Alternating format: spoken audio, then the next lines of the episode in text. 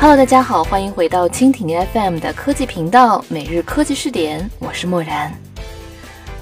昨天有一条消息非常的夺目，深圳某村民表示自家分到了六十六套回迁房，经过配备家私和装修，目前只出租出去五套。然后还说自己投入了大量的金钱，希望政府帮他解决出租难题。一下子，网友们的心呐就碎了一地。那么今天的每日科技试点，默然就和你一起来关注：凭什么拆迁就能有六十六套回迁房？每日科技视点，每日科技视点，关注信息科技的点点滴滴。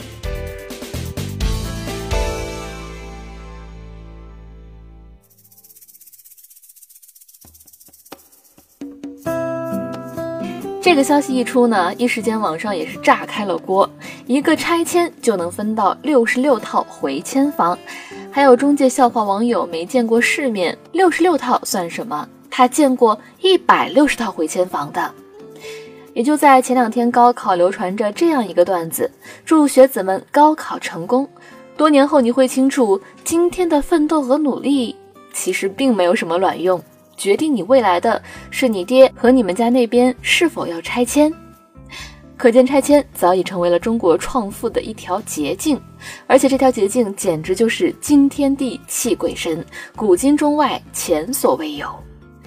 有的村子口光膀子抽烟的大爷家里因为拆迁能有好几亿，几十套房子光出租一个月就能收二十来万。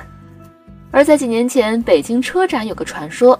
几千万的布加迪就被旁边的一个附近村的拆迁户给买了。那么大家不禁就要问：为什么？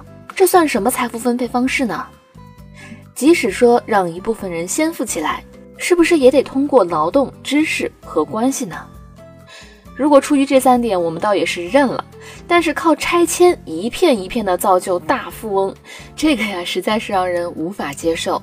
要知道，一个小企业主他可能一辈子也无法赚到这么多钱，而他的工作强度要大得多。拆迁呢，则可以说成是躺着就能致富了。所有都归结为一个词儿：命好。所以这种负面情绪的杀伤力呢，也是巨大的。还做什么企业，还创什么业呢？再怎么努力，也比不上躺着赚钱的拆迁户。所以，只要赚了点小钱的企业家，不会把钱用于投入在生产了，而是可能尽量的去当房东。我相信很多朋友呢，身边都会有这样的人，就是，呃，赚了一点钱，然后就赶快在周边的农村里面挂名，或者说啊，买相关地段的房子，因为呢，很多村子呢，迟早是要拆的，一旦拆迁了呀，他就彻底发了。而据说像这样的朋友呢。就是非转农的企业家也不在少数。总之，拆迁补偿这是一个很病态的制度，而且呢，已经是病入膏肓了。往深层次来挖掘，这个病的根呢，是在于持有房子没有成本，所以所有人都要当房东。因为房价是只涨不跌，每年呢还有现金流，没有一个投资品比这个更好了。也有朋友算了笔账，嗯，你在北上广深买了房。这十五年来的收益呢，远远跑赢了巴菲特。如果你是贷款的，那就是 更是甩股神好几条街了。所以这种制度呢，已经严重的歪曲了投资市场，就跟九十年代啊中国人炒电冰箱、呃彩电、炒盘条，两千年后炒煤矿、炒钢贸、炒船是一样的。嗯，很多朋友都知道呀，猪呢是要等养肥了再杀。当所有人的手上满满都是房子，紧绷自己的资金链呢，就是为了当房东，连邻居大妈或许都能跑赢股神的时候，哪天持有的房子要收税了，那么这个情况呀将会极度逆转，之前获得的财富呢也可能瞬间归零，因为卖不出去了。当房子不再是资产，而是一种债务的时候。我把我的债务卖给你，你要吗？您呀，千万别说什么国家不敢。三四线城市的房产呢，已经是严重过剩了，卖地这条路已经在三四线城市是走不通了。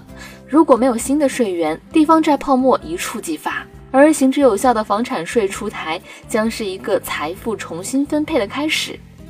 八十年代我们重新分配了一次，搞火了乡镇企业。九十年代初重新分配了一次，搞活了市场经济；九八年呢，重新分配了一次，促成了国企改革，民营企业发展壮大。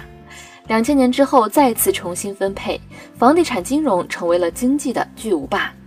所以呢，又该重新分配了。这个时间节点只能说是越来越近。好了，关于这个话题，我们就说到这里。感谢你的收听。如果你喜欢我们的节目，可以点击屏幕上的星星来收藏我们的节目。